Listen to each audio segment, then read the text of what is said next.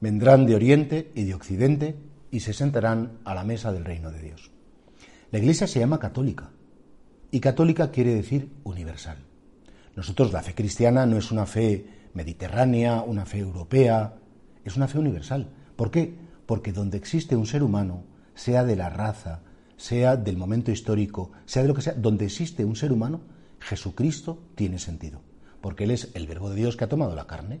Y no solamente la carne, no me refiero a lo físico, la historia, las vivencias de los europeos o de los norteamericanos, o no, sino que toda la humanidad está llamada a conocer el amor de Dios manifestado en Jesucristo, que ha muerto en la cruz por todos y que ha resucitado para todos. Ha muerto por los pecados de toda la humanidad, no de unos pocos, y que luego ha resucitado también para que esa humanidad completa resucite con él. Y por eso fijaos qué, equivocados estamos cuando decimos la iglesia de España, la iglesia de Europa, la iglesia mm, de Francia. No, es la única iglesia de Cristo que está presente en España o en Francia o en mi parroquia, en mi pueblo o en mi patria pequeña o, en este continente.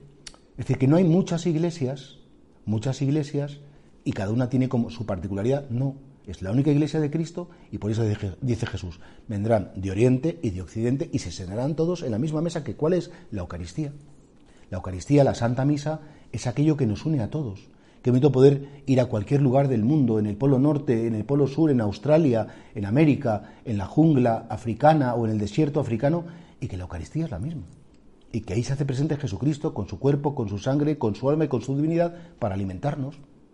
Y por tanto, qué bonito es saber que el Señor quiere a toda la humanidad, que no hay ni un solo ser humano, cualquier niño que existe ya en el vientre de su madre, cualquier persona que está olvidada, a lo mejor terminal en un hospital, a Jesucristo le importa muchísimo, que Jesucristo ha muerto por esa persona, vive para esa persona y quiere dar toda su salvación a esa persona. Y esto, si quieres, particularízalo en ti. Tu vida para Jesucristo es tan importante que si solo hubieras existido tú, habría muerto por ti también, solo por ti y ha resucitado solo por ti. Y por tanto, sí, efectivamente, vendrán de todos los sitios. Y de hecho, en tu vida también pasará que en todas las circunstancias, de Oriente, de Occidente, cuando estés bien, cuando estés mal, cuando estés mejor o peor, Él vendrá. Él te llamará, te convocará a que te sientes a la mesa, que es la Eucaristía. Una mesa en la que hay que efectivamente estar dignamente preparados mediante la confesión sacramental, habrá que reconciliarse con Dios.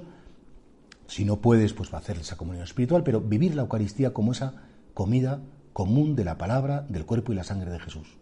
Y por eso ojalá que entiendas que para Dios cada ser humano, es decir, tú, eres lo más grande y lo más importante que existe para Él.